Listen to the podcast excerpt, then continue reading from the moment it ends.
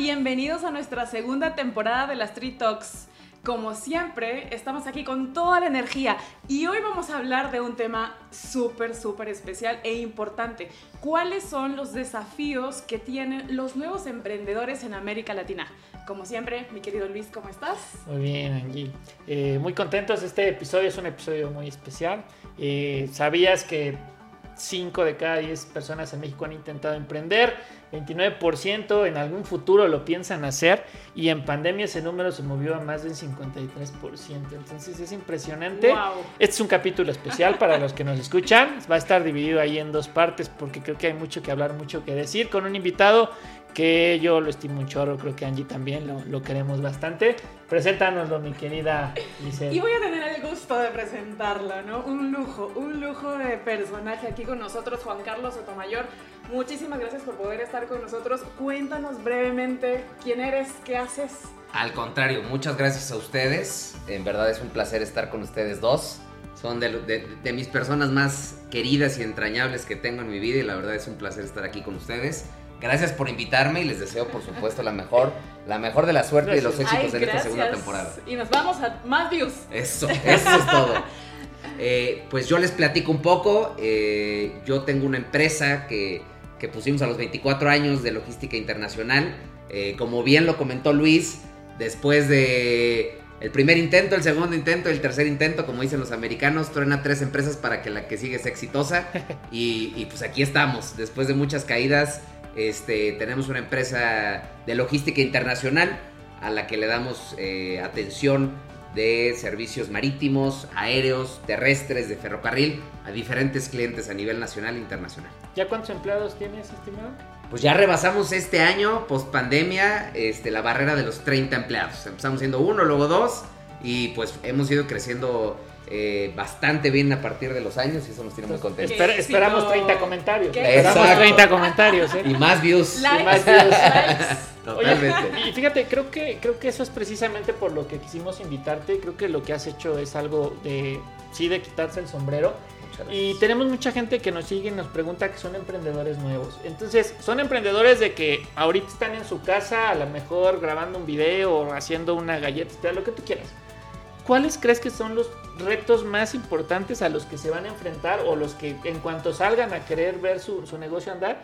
Chin, no lo tenía en cuenta, pero ya está pasando. ¿Cuáles crees que sean si tú pudieras eh, darles ese pre preview? Pues yo creo que hay muchos puntos que son muy importantes a tomar en cuenta. Eh, para bien o para mal, eh, vivimos en un país tercermundista, vivimos en un país que está total y absolutamente lleno de retos, pero como dice el buen Guillermo del Toro, ¿no? Somos mexicanos y estamos acostumbrados a las crisis y estamos acostumbrados a que se devalúe la moneda y estamos acostumbrados a que el gobierno no nos apoya. Yo creo que de las primeras cosas que los emprendedores eh, se topan con pared en el instante en el que salen a emprender es el dinero. Muchas veces el dinero se convierte en la materia prima para que la mayoría de los emprendedores consiga clientes, pueda contratar gente. Y la realidad es que las barreras de entrada a los mercados y a las industrias ya están totalmente dominadas por empresas globales, por empresas que ya tienen cartera, por empresas que tienen relaciones con los bancos. El tema de la burocracia al momento de poner una empresa. Ustedes simple y sencillamente Wow. vean Claro, cuánto claro. tiempo se tarda alguien Sí. en Estados Unidos en poner una empresa, alguien cuánto se tarda en Europa en poner una empresa. Sí. Y aquí en México, todos los procesos por los que uno tiene que pasar para poner una empresa, para que verdaderamente puedas empezar a operar, para que te den una cuenta bancaria. Ya no hablemos de las cuentas en dólares, porque parece uno que se dedica al narcotráfico cuando quiere sacar una cuenta en dólares. Es completamente este, No, complicadísimo. yo escuché todo eso y ya me desanimé. O sea, digo, no, a ver, si quiero hacerlo, pero Dios, ¿por dónde empiezo? ¿Qué hago? Sí, la, la- la realidad es que yo, yo, yo te diría, eh, el financiamiento es muy caro para aquellas empresas que van empezando, Sí. porque nadie confía en ti. Y en el instante en el que te prestan caro, ya te saliste del mercado y estás compitiendo con empresas globales. Entonces, el, el salirte del mercado no es opción. Tienes que ponerte a buscar con tus... eh, las tres Fs, ¿no? El Family, Friends and Fools. Tienes que convencer a alguien que y te a ver, preste. y a ver si sí. Y a ver si si te sí. prestan. Y luego comenzar un proyecto con alguien literalmente es pedirle a alguien que confíe en ti. Porque no tienes nada, no tienes clientes, no tienes proveedores, no tienes contratos. Sí. Y le tienes que decir a alguien, a un chavito que acaba de salir de la universidad, Sí. confía en mi plan, confía en mi proyecto, quiero llevar este barco a buen puerto, si confías en mí algún día llegaremos ahí. Sí. Bueno, en mi caso me ha tocado que sí, pero no siempre sucede así como bien lo dijo Luis, ¿no? Claro. Y justamente, a ver, si hablamos de todos estos retos, luego dices, a ver, tanto que hacer, ¿cómo le hago? ¿Por dónde empiezo? Pero para no desanimarnos, porque e- esa no es la idea, más bien aquí es traer las cosas sobre la mesa, entender qué sucede y que todos ahí atrás puedan decir, yo lo quiero hacer así igual o lo voy a hacer mejor. Entonces, en este sentido, también hay muchísimas oportunidades. Como cuáles son las oportunidades que podrían tener o potencial que podría haber en el rubro en el que estás, por ejemplo. Totalmente, estoy totalmente de acuerdo contigo. Eh, en mi experiencia, lo que me ha tocado ver es que eh, el mexicano no tendrá dinero, el mexicano no tendrá un equipo gigantesco, no tiene un banco que le, que- que le presta barato, ni tampoco tiene los grandes recursos en la vida, pero tiene algo más importante que es la creatividad. Y creo que ahí es cuando tenemos que ver el vaso medio lleno o medio vacío. Cuando nos toca vivir circunstancias difíciles, el mexicano eh, se pone creativo. Y verdaderamente nuestra ventaja con respecto a otros países del mundo es que nuestro valor agregado está en la creatividad. Vender creativamente, operar creativamente, crecer un negocio creativamente, es algo que tenemos en Latinoamérica, no solamente en México. Sí, es verdad, en. Latinoamérica. Eh. Es que nos ha tocado demasiados retos, como geopolíticamente. Así es. Pues nos Claro. las hemos tenido que buscar como no, y me consta que aquí en México tienen una creatividad increíble. Jala porque jala. Tiene que jalar porque Tiene tiene, que que, jalar, jalar. efectivamente. La realidad es que en los países primermundistas, pues el sistema financiero funciona. Funciona. El sistema legal funciona, el sistema fiscal funciona. Entonces al final no tienen tantos retos, no se tienen que enfrentar a, a- a verdaderamente tener que llevar al límite su creatividad. Claro. Y creo que eso como, como, como mexicanos que estamos compitiéndole a, las- a los grandes corporativos eh, que son de otros países, que llevan muchos años en el mercado, no podemos competirles al tú a tú en cuestiones financieras, ni en cuestiones fiscales, ni en cuestión de staff. Les tienes que competir con creatividad, con ingenio. Y esa creo que verdaderamente es lo que hace que nos vean diferente los clientes. Y creo que, creo que ahí va de la mano. Fíjate que había una pregunta muy común que nos hacían para este foro y creo que tú eres la perfecta persona para contestarla. Decía, mira, Luis, es que yo quiero poner un negocio, quiero entregar con mi bicicleta comida, ¿no? Y de repente se mete a la página y ya tienes Uber Eats, ya tienes Rappi, ya tienes... Ah, bueno, yo quiero eh, eh, mover este tipo de mercancía de acá para acá y ya tienes un DHL, tienes esta... O sea, tienes enfrente un gigante, ¿no? ¿Qué consejo le puedes decir para decirle, oye, no te desanimes, o sea, si lo que quieres hacer realmente es esto, luego ves qué haces, ¿no? Pero, pero no te rindas, porque al final creo que mucho de lo que se puede hacer ya se está haciendo. Totalmente. Pero pues, alguien quiere emprender, ¿qué consejo le darías para, oye, pues no te desanimes, ¿no? Éntrale. Sí, o sea, a, a mí me gustó mucho esta frase que dicen, eh, no vas a inventar hilo negro. Todo lo que ya se tenía que inventar, ya se inventó. La rueda, si ustedes googlean desde cuándo se inventó la rueda, pues tiene mil años. Si ustedes este, googlean desde cuándo se inventó la maleta, tiene eh, muchísimo tiempo. Pero siempre vamos a encontrar cómo innovar. Siempre se puede encontrar algo diferente que hacer. Creo que la mente del emprendedor debe de ser una mente hambrienta. Esta persona que diga, no estoy de acuerdo con cómo se están haciendo las cosas al día de hoy, yo puedo hacerlo diferente. Y creo que el caso que tú pones es un excelente ejemplo. ¿Qué pasó en Estados Unidos cuando la gente se encerró? Cuando vino la pandemia. Pues la gente recibía dinero del gobierno, tenían la Claro. vida arreglada y con eso compraban su comida y todo estaba fabuloso. ¿Qué pasó en países como México que no, te- no, no recibimos apoyo del gobierno? Nos pusimos de creativo. ¿Cuántas empresas de Dark Kitchen se crearon en medio de la pandemia? Fue un boom, fue un boom. Y fue muchísimas. totalmente un boom, porque la gente tenía que comer. ¿eh? Y Buena muy comida. buenas. Y hay gente que perdió su trabajo, hay gente que tenía que mantener a su familia y que se puso de creativo y dijo, ahorita voy a ponerme a vender comida, que es lo único que se puede hacer ahorita. Esa es la esencia y el ADN del mexicano, y esa es la esencia y el ADN de las personas que salen adelante. Pueden tener un problema, pero siempre le encuentran la manera para salir adelante.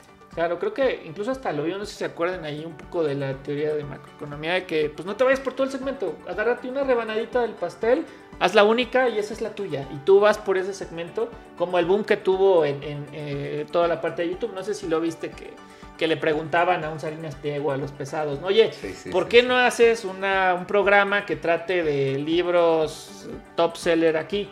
Se pues sí, porque lo van a ver 5 mil personas, entonces mejor hago la Casa de los Famosos, que lo va a ver un millón de personas, y pues me voy para allá porque mi tiempo es limitado. Sin embargo, él decía, pero en YouTube no es así. Ahí puede haber ese pedacito de esa persona que quiere ese segmento para esas 5 mil personas. Totalmente. Vete por tu rebanadita, búscala en que eres único y sobre eso. Ser el especialista. Exactamente, exactamente. Al final yo creo que las grandes empresas están diseñadas para venderle a los grandes públicos, a las grandes audiencias. Pero un poco del trabajo del emprendedor es encontrar ese cachito que no ha sido bien atendido, al que todavía se le puede dar la vuelta, en donde todavía se puede innovar y ahí meter ese nicho de mercado algo diferente. Ese es verdaderamente el papel del emprendedor porque tiene que volverse único, porque se tiene que diferenciar de la competencia y se tiene que volver exactamente el especialista, el gurú, porque por eso lo van a contratar. No, y sueñas grande, ¿no? Porque tienes tu rebanadita y al rato todo dice, no, a mí sí me gusta siempre más ese para ah, allá y vas creciendo. Totalmente de acuerdo. El emprendedor es una persona que este, no duerme, es una persona que se mantiene hambriento, que no para. Con mucha pila. Con mucha pila. Y, la realidad es que así debe de ser cuando inicias un, negocio.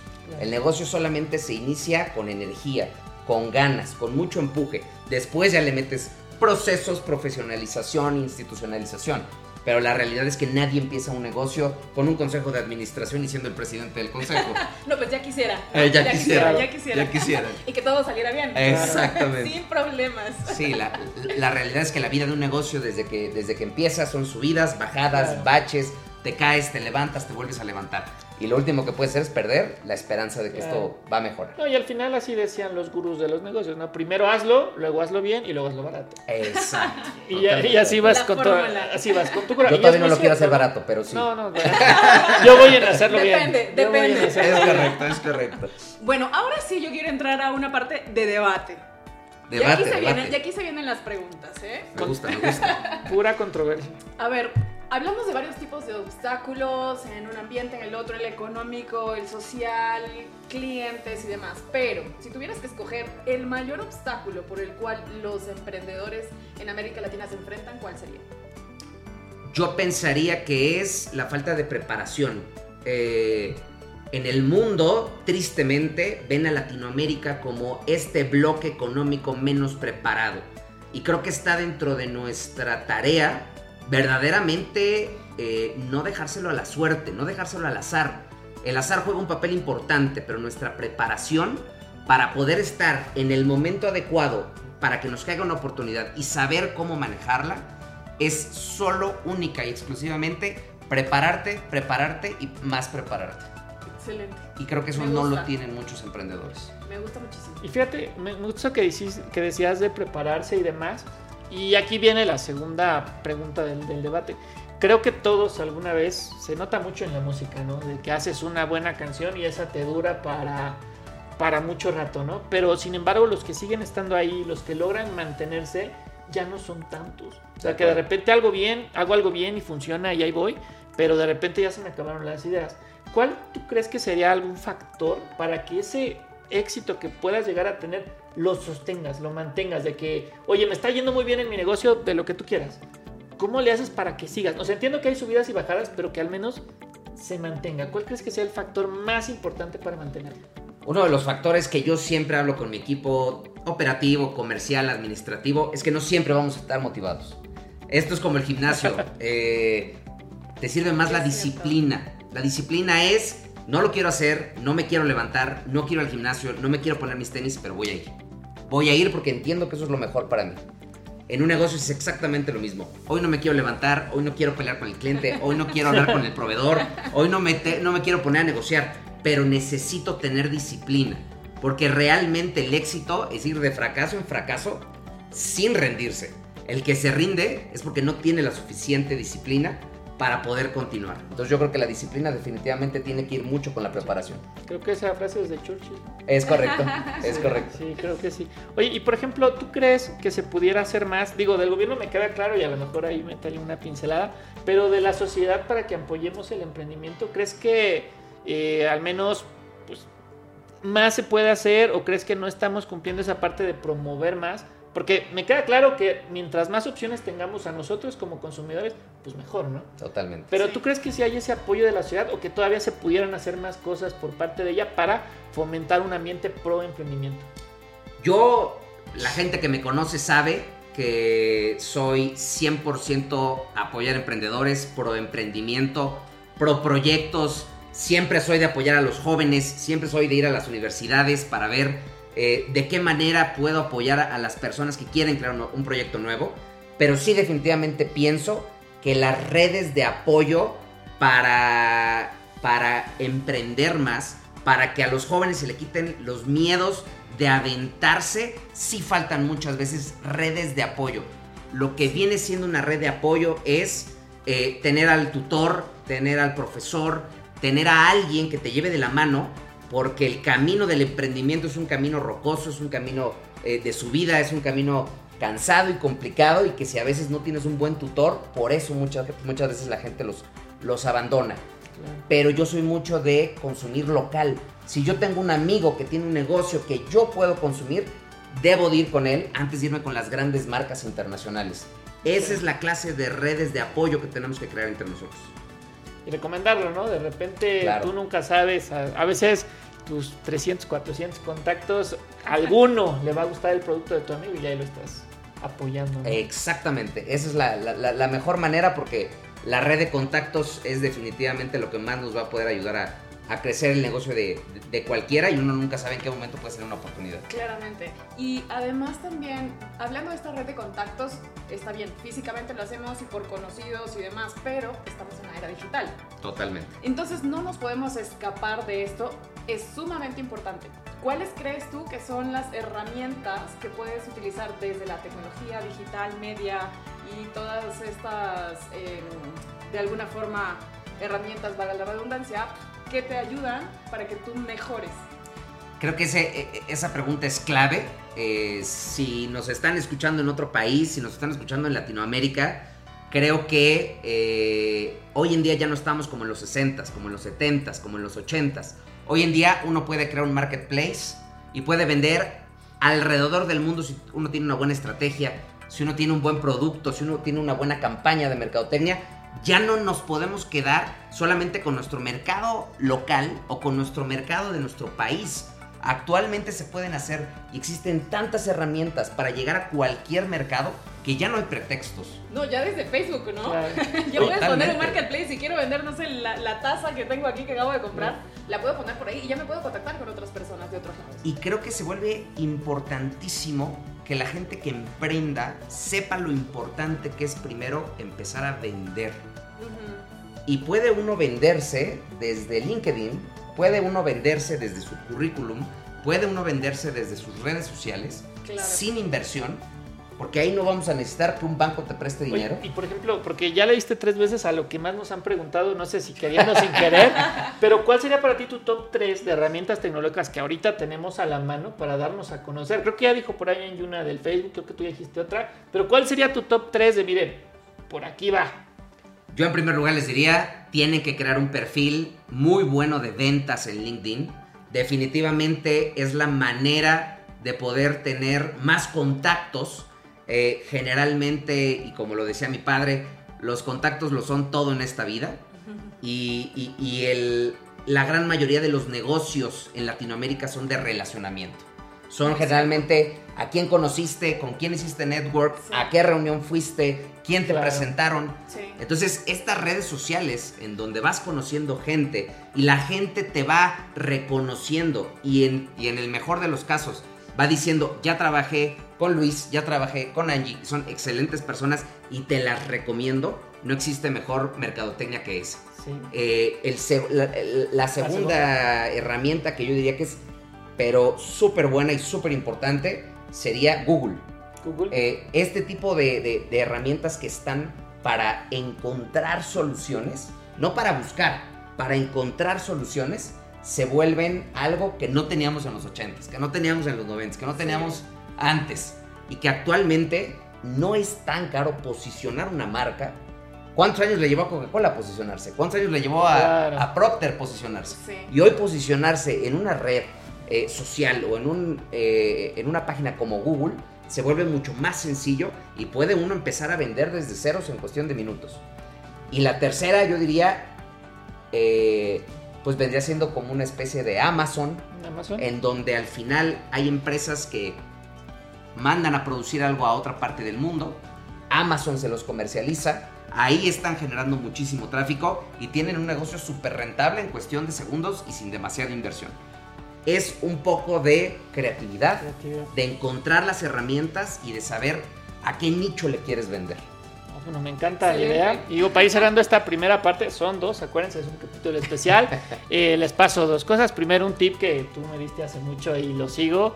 Eh, siempre que vayas a una reunión, ponte en la mente a quién voy a conocer hoy, con quién voy a conectar hoy. Creo que me ha servido bastante para los que no de repente traemos tanta eh, extrovertidez como tú, mi querido amigo. Les doy ahí el tip para que abarque todo. Y eh, cerrando esta primera parte, les recomiendo un libro muy bueno, se llama El Manual del Emprendedor de Steve Blank. Eh, es un paso a paso, creo que no sigue vigente la gran mayoría, habría que complementarlo con algo de mercadotecnia, pero se los dejo igual también en la descripción y pronto subimos el resumen en TikTok. Entonces, no nos despedimos porque vamos a una segunda parte, pero pues muchísimas gracias por este primer pedacito, mi estimado amigo. Ha sido un Muchísimas honor. gracias. Juan Muchas gracias Carlos. por invitarme. No, a ti. Un placer que estés aquí con nosotros. Muchas gracias. Chao.